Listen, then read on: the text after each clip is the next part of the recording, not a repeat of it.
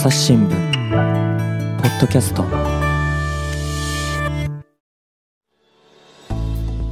朝日新聞の木田光です。え本日はマーケティング戦略本部の橋田正樹さんをお呼びしています。よろしくお願いします。はい、よろしくお願いいたします。えっ、と、本日のテーマは何になりますか？SDGs 未来テラスというオンライン配信番組はいを私が手がけ、私どもが手掛けてまして、その内容、企画の、まあ、背景とか、はい。えもろもろ話したいなと思ってます。はい、よろしくお願いします。はい、どうぞお願いします。で、えっ、と、橋田さん、えっ、と、朝日新聞ポッドキャストは多分初めて出られるんですよね。はい。はい。ですので、あの、自己紹介からお願いします。今はマーケティング戦略本部というところで、はい SDGs を通じた、まあ、ファン層の獲得、お客様の、まあ、シンパシーを得ていくという、まあ、仕事に携わっているものです。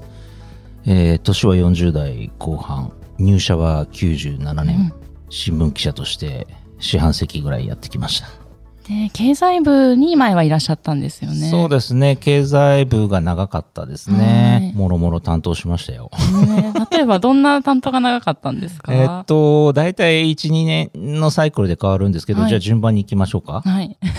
えこれがね、すごいんですよ。若い頃から行くとですね。まず自動車でしょ、うんあと国土交通省でしょ、あと金融庁でしょ？あと総務省でしょ？日本郵政でしょ、そんな感じだったですか？あと電気業界とか IT 業界とかやったりで、国土交通省に戻ったり、東京証券取引所とか金融市場をウォッチしたりとか、うん。いや、あらゆるビジネスですうね。ん、あとはまあオリンピック、さはい。最後ら辺やったり、あと総合商社も担当したりとか。う、ん。そんな感じですね。で、あの、今回のその未来テラスっていうのが、毎月、えっ、と、オンラインでイベントを配信してますけど、こちら立ち上げたきっかけとかは、そうなんです。あの、実は私のいる部署っはてい、元気のいいところで、何やってもいいよって言われたんですえよ。ー、え移動されたのが、えー、一昨年の10もう一年ちょ月ですね。1年3ヶ月ぐらい前なんですけれど、何やってもいいっていうのは多うん分、まあ、あの、なんていうんですかね。まあ、気を使ってそう言ってくださったんだと思うんですけれど、まあ、つまり自分らしいオリジナルのコンテンツを発信するうん。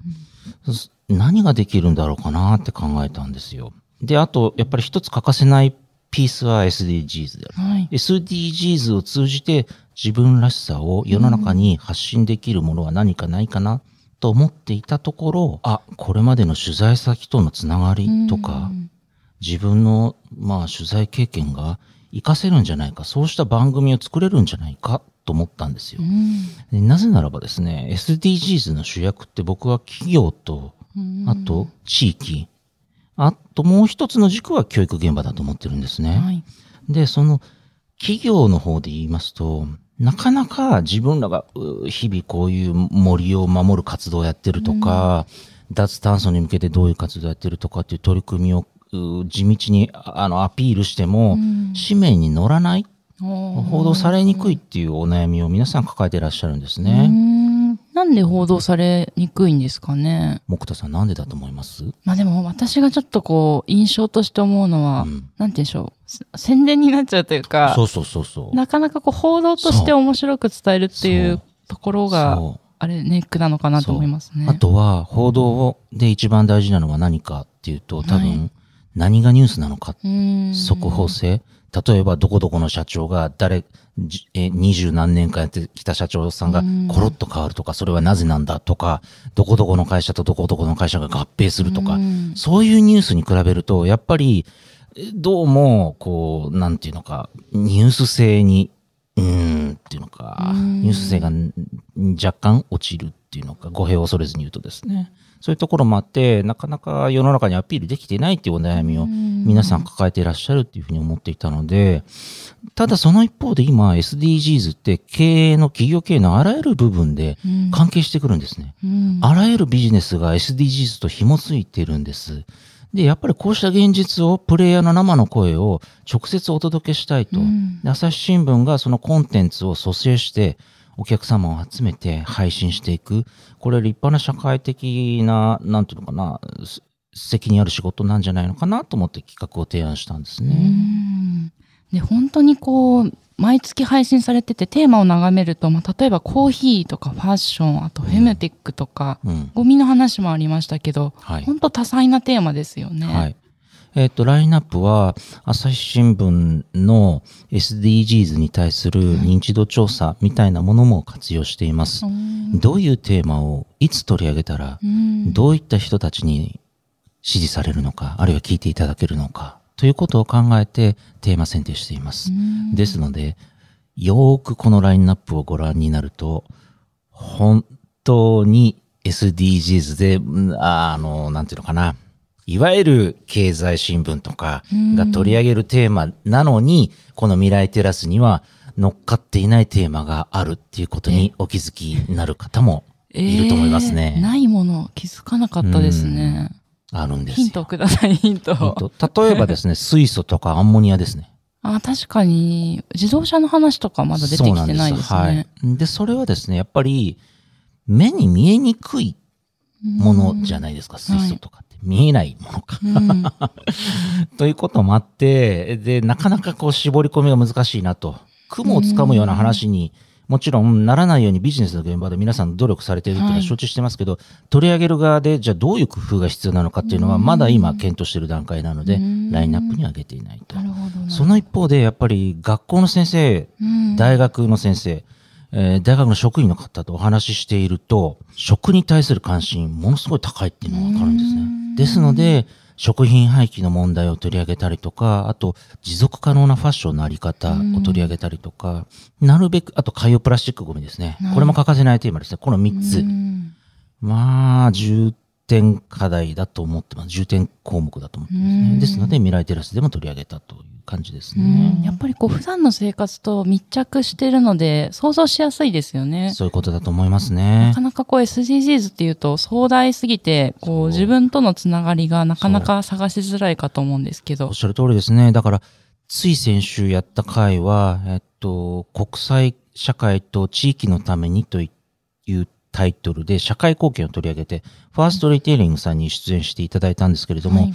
自分たちの着着なくなった服を集めて、うん。で、それが、例えばアフリカの、えー衣食住にこと書く子供たちに渡るまでを動画で流したりとか、うん。で、船を経由して、船船であの運んでいくわけですけれども、涙してましたね。スタジオの皆さんね。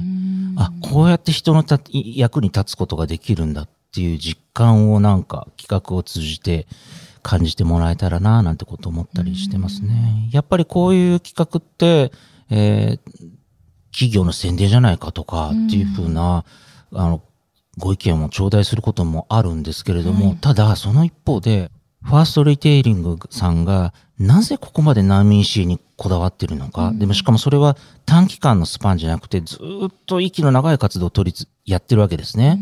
あるいは、えーあちらの会社の、えー服を回収して、えー衣食住にこと書く子供たちへの、あの、衣類の提供、それがどれだけのコストをかけてやってることなのか、っていったようなことを動画でお示しすると、皆さん、あの、一様に、お目から鱗が落ちるというのか、企業活動に対する自分の思考スタイルを改めて見直したという方が多いですね。うん視聴者の方ってどんな方が多いんですか？これがですね、各回によって全く異なるんです。例えば、この前、女性の更年期取り上げたんですけど、女性が8割、男性が2割でしたね。やっぱもっと本当は男性にもしてほしいということで企画したんですけど、はい男性2割でした。で、5、60代の男性が多かったですね。その一方で、10代、20代が相当数を占めるっていうケースが、まあまああるんですよ。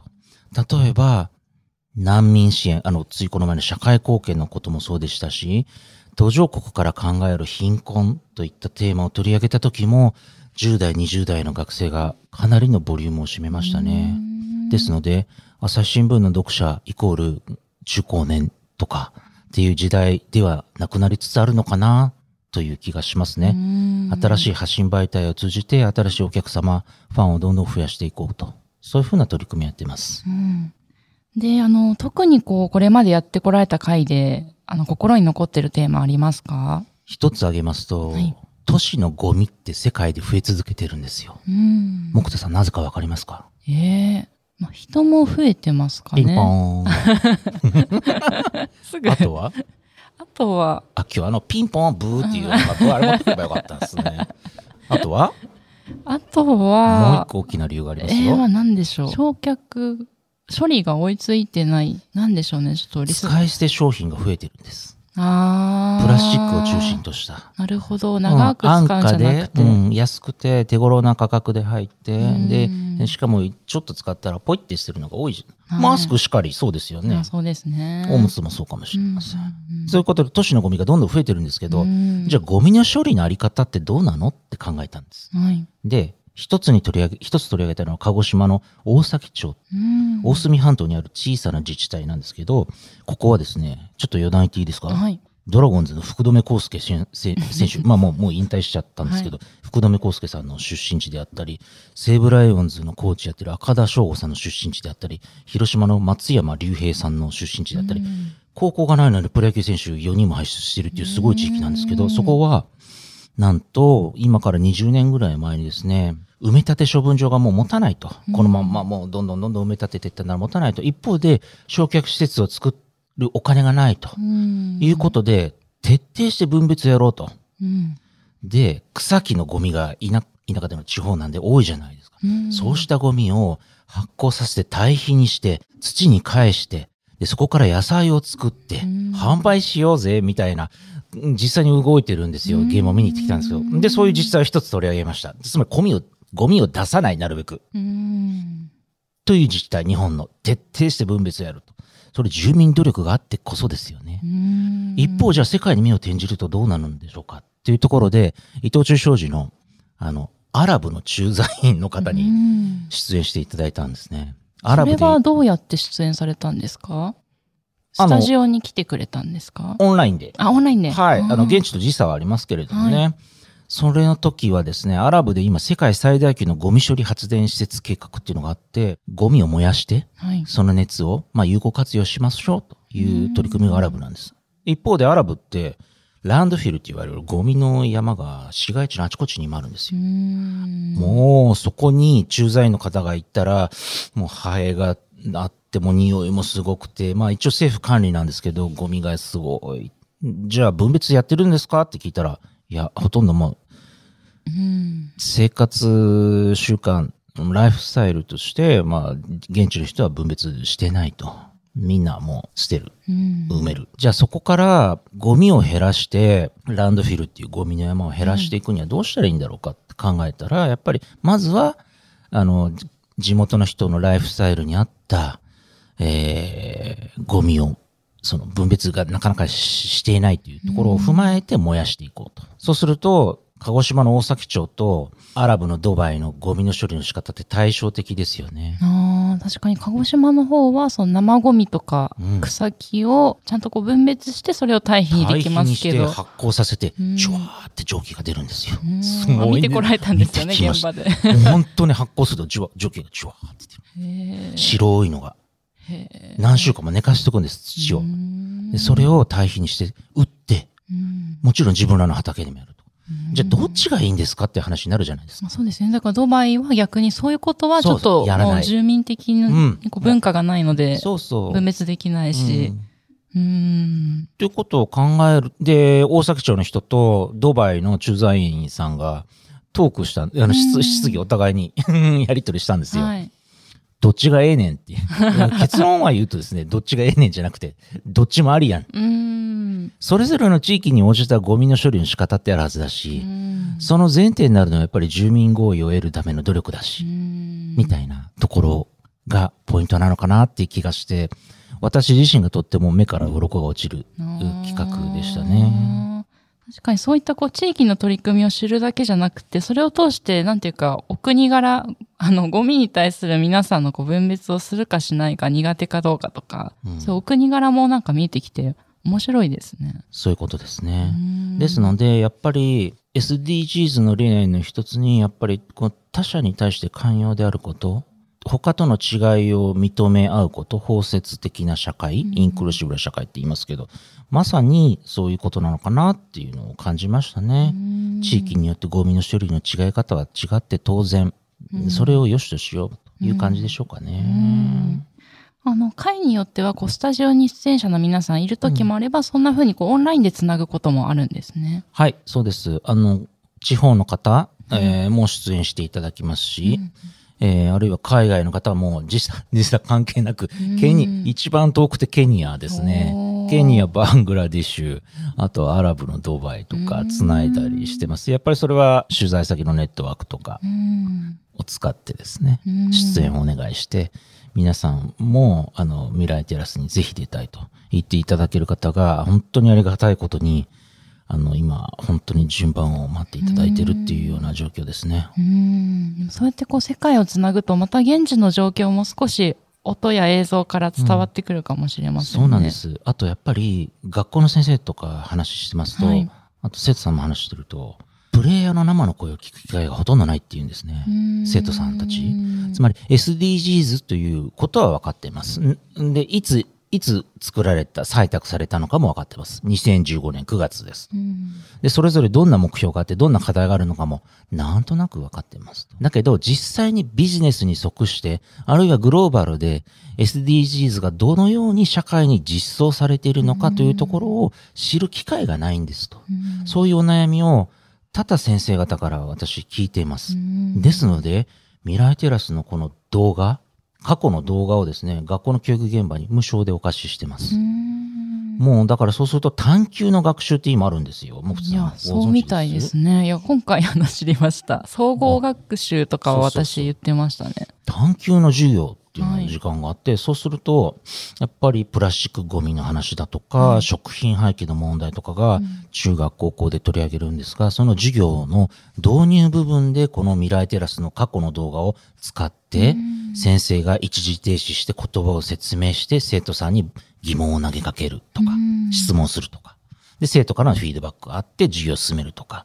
授業のつかみに、つかみというか導入部分ではい。使う学校が非常に多いですうね。ん、確かに教科書だけじゃない、こう文章と写真だけじゃなくて、やっぱり映像って伝わるものが大きいですよね。そうなんです。あの、だから僕新聞記者やってきましたし、はいもちろん動画も撮ってきましたけれども、やっぱり生の声に勝るものはないんじゃないですかね。うんあるいは現場の写真うん。とか映像、そうですね。そういった、まあ、多様化した表現手段を、まあ、こうつなぎ合わせて、コンテンツとしてまとめて発信していく、SDGs に関する良質な質の良いコンテンツを教育コンテンツとしても活用していただけるようにっていうのが僕らの願いなんですね。うん。学校からは、うん。えっと、それは、なんか、メールとかでお問い合わせあれば、その、都度お貸し、映像を貸してるっていう感じなんですか？そうなんです。未来テラスのお申し込みいただく際とか、はいえーあるいはつ募集かける際とかですね。あの、お問い合わせいただければ、あの、生徒さんにぜひご活用くださいといったような形で、個別に、あの、ご相談に乗ってますし、うんお示ししてます。例えば、あの、木田さんが先生だったら、はい。じゃあ、3月の1日と2日授業やるから、ちょっと昔のじゃあ海洋プラスチックゴミのうん回うん見せてくださいって言って、で、3月じゃあ1日と2日だけ、あの、著作権もクリアして、あの、お示ししますって言われても、いきなり見たって授業できないですよね。あそうですね。練習とか予習が必要ですそうそうそうそうね。さすが。予習。そうなんですよ。だから先生も、先生に前もってきちんとお示ししてるんです、僕らは で、もうきなだけ見てください。おせっかいですけど、例えば、えー、村木敦子さんっていう、はいあの、冤罪だった女性、元厚生労働事務次官なんですけど、村木敦子さんの困難に当たった時に人はいかに生きるべきかっていう講演会なんかも、ものすごい評判いいんで、おせっかいですけどすいません、あの URL 送りますみたいな。そういう学校もありました。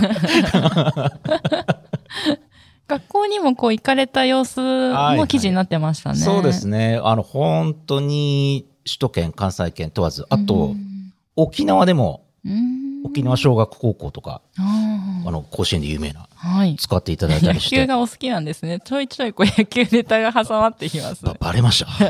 実は。とか へっぴり腰の球児なんであまりこれ以上は突っ込まないでください。いや、この動画っていうのは、あの、うん一般の方には、えっと、どうやって見ていただけるんですか？あの、未来テラス、SDGs 未来テラスっていうサイトがあるんですね。はで、そのこのサイトのところに申し込み欄がありますんで、そこでお申し込みいただきます。で、これ平日の午後6時からに設定してるんですね。はい大学生の授業割、語源割を意識してるんですけれども、1週間の見逃し視聴可能にしてます。うんという感じでございますね。で教育現場の皆さんは、まあ、特別にその過去回にも遡っておそうです伝えいただけるっていう。それは著作権法で認められていると解釈されていて、うんうんということですね。過去回も。はい。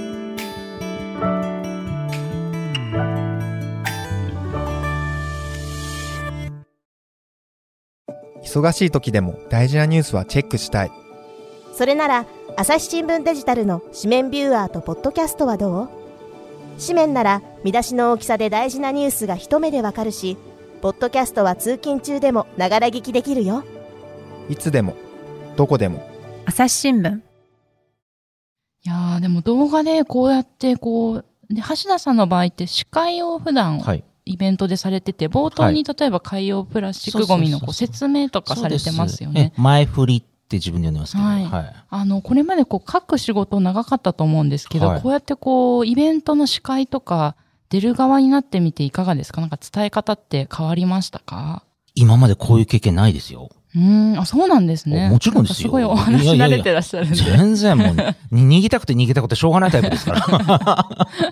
極力自分の顔を出さないとか、うん 書いた記事で見判断してくださいとか、なんか偉そうにそんなことを思った時もありましたけれど、でも僕ね、思うんです。今回こういう企画をやって、はい朝日新聞の社員として、やっぱり第三者の立場でう、ん。それぞれのビジネス、あるいはそれぞれの非営利団体、例えば国境なき師団の取り組みをどう見るかとか、難民の現状をまずお示しするとか、あるいは難民の全体の何相当数が、えー例えばシリアとかアフガニスタンとか5カ国に偏ってるとか、そうしたデータをお伝えし、えーあるいは視聴者の方と質問のキャッチボールをするうん。役割っていうのが非常に求められてるんだなって気がしますね。ですので、視聴者の方のアンケートを毎回全部目を通してます。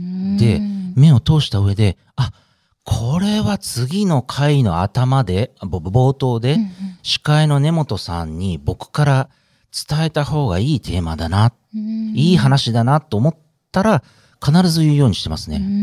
で、そうすることによって視聴者の方の満足度が高まる、あるいは、あの、不満がちょっと、あの、下がるみたいな感じの効果もあると思ってます。実際に、例えば、事前に寄せられた質問に本当に答えてくれるんですか？とか、うんそういう質問もあるんですよ。いや、極力答えてます。でもそれを口に出して言わないと視聴者の方には伝わらないんですよね。そういうこともあって、根本さんには、しょっちゅうこう、僕から、あの、ちょっと根本さんいいですかという感じで、視聴者の方の質問に答えるみたいな、そういう前振りの役割を果たしてますね。ですので、登壇者の方とのつなぎ役みたいな感じでしょうかね。で、あの、これまでいろいろなテーマ、あの、扱ってこられましたけど、今後の予定というか、これからも続いていくんですよね、未来テラス。。はいおかげさまで、あのーご評、ご、ご、ご、噛んじゃった。ご好評いただいておりまして、あの、継使いますね、そのまま。すいません。狙って噛んでるわけじゃないんですよ。もうちょっと突っ込んでほしいな、みたいな。話は今後のラインナップですね。で3月にはですね、SDGs な社会へ企業と自治体の変化を探ると題して、えー、サントリー、はい。あと、伊藤忠商事は副社長が出ます。また、長野県で最も面積の小さい町、栗と羊羹で有名な小布施町という町の SDGs の取り組みを紹介します。なんで、この小布施町に注目したのかわかりますか？いや、ごめんなさい。わからないですね。初めて聞いて、うん聞きました、町の名前を。葛飾北斎が晩年暮らした町としても知られてるんですけれども、ここは、あの、まあ、登壇者曰くですね、はいまあ、再生エネルギーという観点では特筆すべき資源のない半径2キロのごくごく小さな自治体なんです。半径な2キロ、うんめ。めちゃくちゃちっちゃいですね。そうなんです。長野県小布施町。えっ、とね、長野市からレンタカーで行って50分ぐらいかかりましたかね。うんえーで、他の環境先進都市との最大の違いは、地理的な条件がごくごく平凡なっていうところなんですとう、ん今度登壇する林を林翔さんという方はおっしゃってるんですけれども、はい。でも、そういう街だからこそ、住民が SDGs に関して、もう本当に熱心で、自分らのゴミはどこからどれぐらい出てるかっていうことを調べて、じゃあそれをゴミを出すのを減らそうと、なくそうと、貫徹してるんですねう。んで、その町で取り組みが貫徹、諸子貫徹されたならば、他の町のモデルケースになるじゃないですか。うん特筆すべき再生エネルギーの資源がなくたって。ということで、小布施町にスポットライトが当たってるんですね。で、僕らもぜひ登壇してもらいたいと思ったりとかう。んあるいはサントリーさんなんですけれども、まあ本当日頃お世話になってるんですけれども、あの、木田さんはどんな飲み物をお召し上がりになります？お酒とか。ソフトドリンク？お酒もそうですね。最近はウイスキーとか。お飲んでますねなるほどですね。後ろにあるのペットボトルも多分サントリーさんですあ、ね。そうですね。今この収録部屋にもありとますね。ですね。えーなんですが、やっぱり水じゃないですか。はい水を寛容するっていうのか、まあ、あの、う生み出すには、うん木々、森が必要じゃないですか。はい。森を維持していくためには、何十年、30年、50年、100年といったスパンで土壌を、あるいは水質を調査し、あるいは生態系を把握し、この森できちんとした生態系が維持されているのかっていうことに気を配っていかなきゃいけないですよね。うんそうした SDGs の取り組みをサントリーさんやってらっしゃるんです。うんぜひ紹介したいと思ってご出演をお願いした次第なんですね。とか、あるいは、えー今後で言うと、やっぱり難民のテーマをもっともっと深掘りしていきたいと僕たちは思ってます。えなぜならば、えー2022年の上半期の段階で、はい世界の難民、避難民、国内避難民の数が1億人を突破したんですうね。んで、通常、国連難民高等弁務官事務所、UNHCR というんですが、噛まずに言えましたね。はい。しつこいですか？すいません。この、この UNHCR は、通常年1回の公表なんですけれども、はいなんと去年は6月の段階で1億人を突破したというエポックメイキングの出来事があったんで、象徴的な出来事があったんで公表したんですよ。うんで、これが通年になるともっと増えるんですよ。うん木田さんなんで増えるかわかります？なんででしょう？難民が増えるの。いや、いや、あまふ増えてはいるんですよ。ずいぶん昔からね。はい。ここのところ足元に来て急激に増えてる理由は何かわかりますか？ああ、まあでもウクライナですかね。そうなんですよ。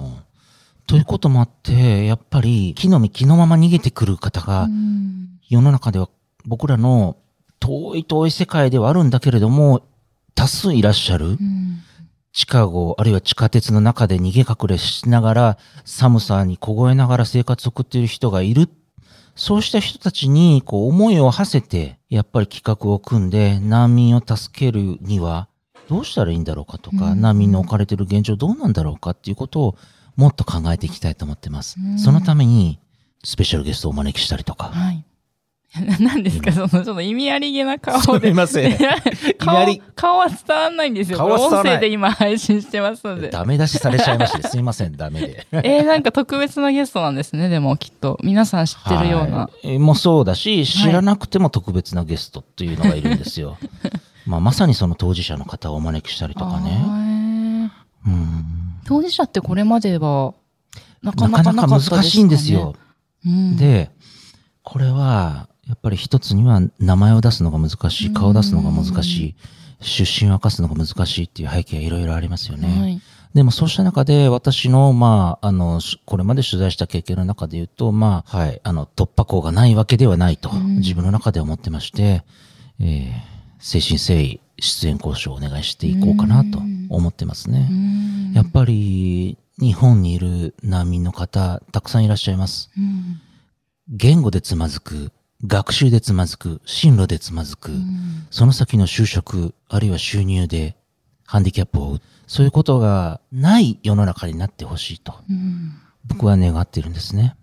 ですので、一人でもそうした、共そうした考えに共感していただける方をうん増やしたいとうんそのための未来テラスでありたいなと思ってるんですうね。んまたこれオンラインですから、こう映像を通してどこからでも、あの、見れるっていうのはいいですよね。はい。。多くの方がスマホでご覧になってると思います。ですので、まあ、これう内場の話ですけど、はいまあ必ず資料はちゃんとスマホでも見れるようなサイズにしていただいたりとか、そこら辺の気は使ってますね。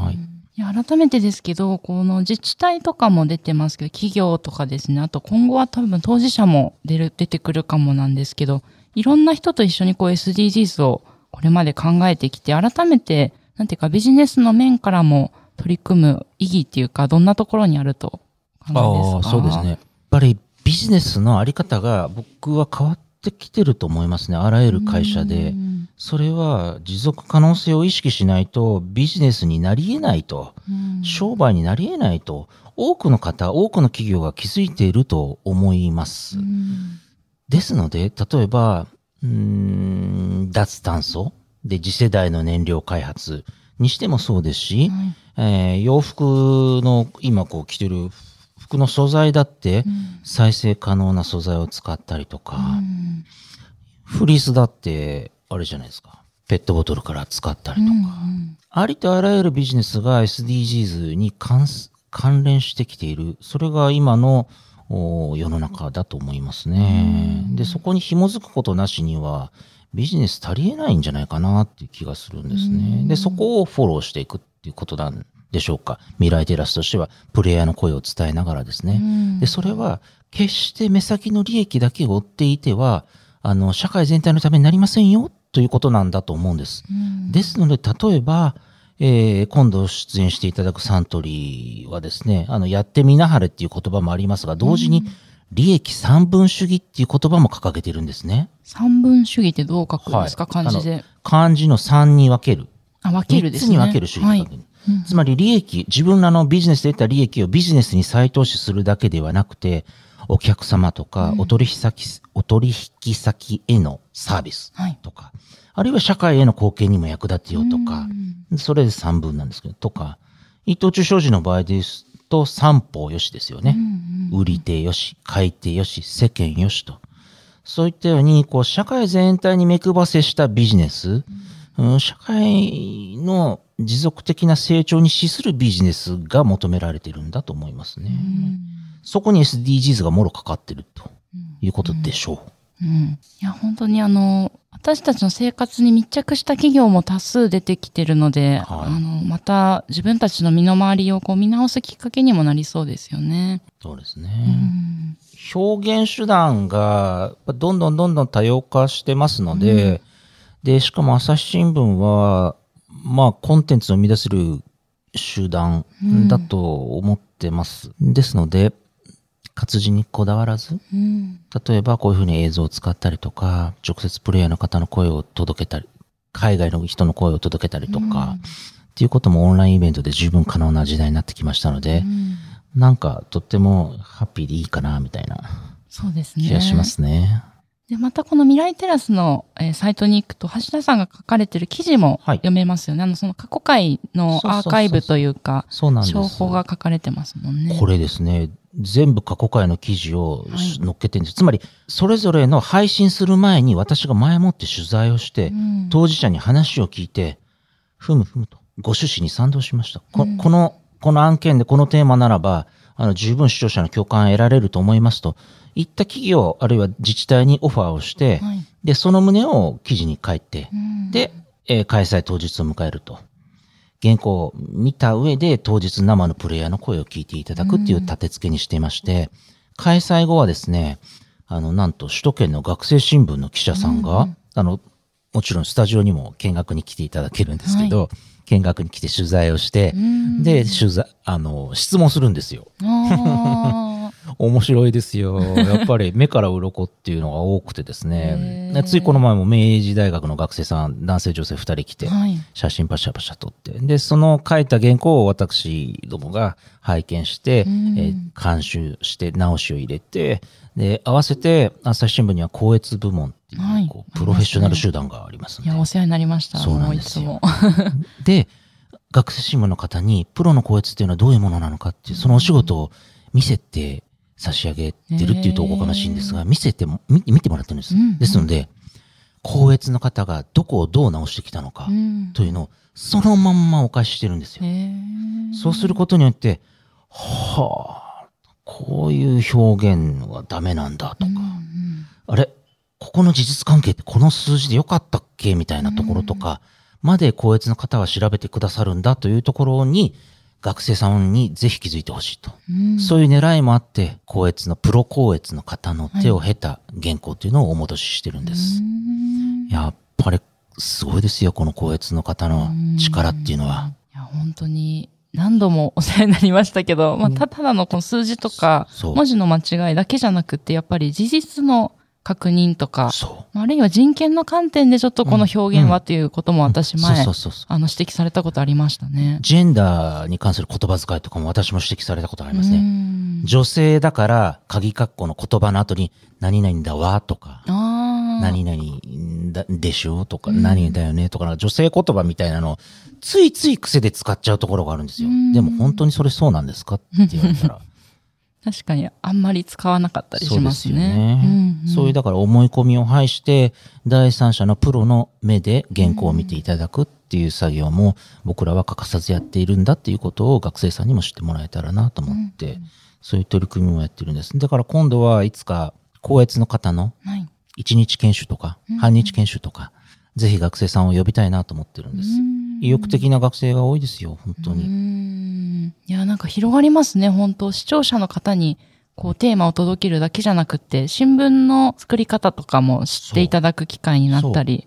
そうう。でん、あの、ちゃんと、あの、未来テラスのサイトには、ウィズスチューデンツという欄があって、そこには、大学学生新聞の記者の記事を載っけてるんですよ。うんうんうんで、実際に写真も撮ってもらって、うんで、動画をもう一回見てもらって、原稿を書いて、で、僕と大体1往復か2往復やり取りするんですけど、うんというのも載っけてますので、ぜひ見ていただければなと思いますね。いや、ありがとうございました。え、もう終わりですか？待って、な、また喋る。もっと突っ込んでくださいよ、木田さん。もう、今日ドキドキしてきたんですよ。ツッコミがね、もうちょっと足りないっていうのが私の、あの、今課題です。あツッの、コミ不足。そうなんでですよ。すどうやったら磨けますかね？普段通りビシバシビシバシ切り込んでいただけると。そうですよね。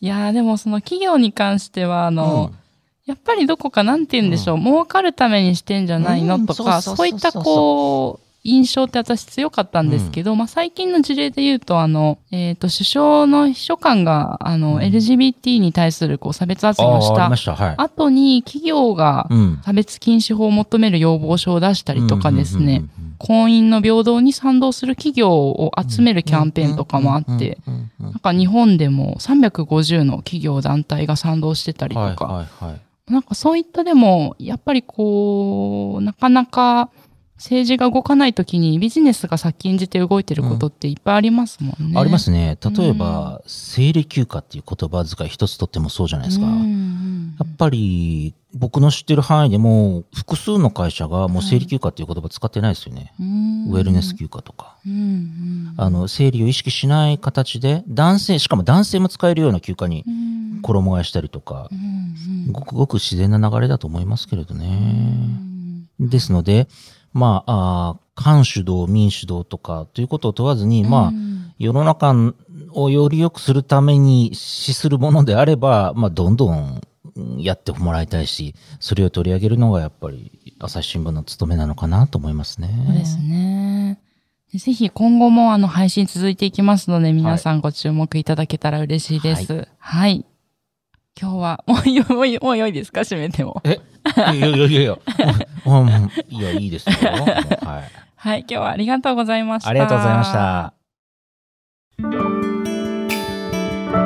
朝日新聞ポッドキャスト